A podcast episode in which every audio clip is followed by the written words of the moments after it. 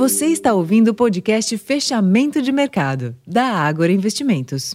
Olá, investidor. Eu sou Ricardo França. Hoje é sexta-feira, dia 7 de julho, e o destaque no exterior nessa sexta-feira foi o payroll, relatório de emprego nos Estados Unidos.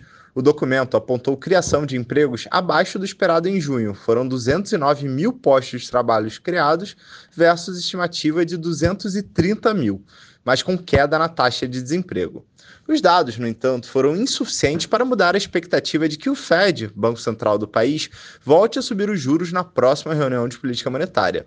Neste ambiente, as bolsas da Europa fecharam na maioria em alta, enquanto os índices de Nova York seguiram voláteis ao longo do dia, encerrando a sessão em leve baixa. Por aqui, a aprovação do texto base da reforma tributária na Câmara dos Deputados trouxe novo ânimo para os investidores.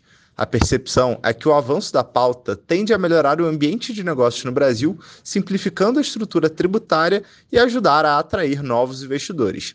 Neste contexto, o Ibovespa encerrou em alta de 1,25% aos 118.898 pontos e giro financeiro de 24 bilhões de reais. Nos demais mercados, os juros futuros caíram ao longo da curva termo e o dólar fechou em baixa de 1,3% aos R$ 4,87.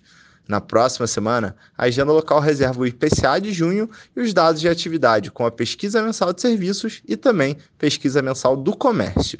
Para mais informações, acesse o relatório Fechamento de Mercado e confira também a análise atualizada sobre o setor de construção civil e o novo início de cobertura da nossa área. Eu vou ficando por aqui, um ótimo final de semana e até a próxima segunda.